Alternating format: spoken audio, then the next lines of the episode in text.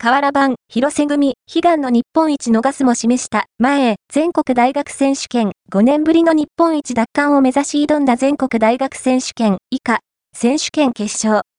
挑んだ相手は、選手権2連覇中の帝京大。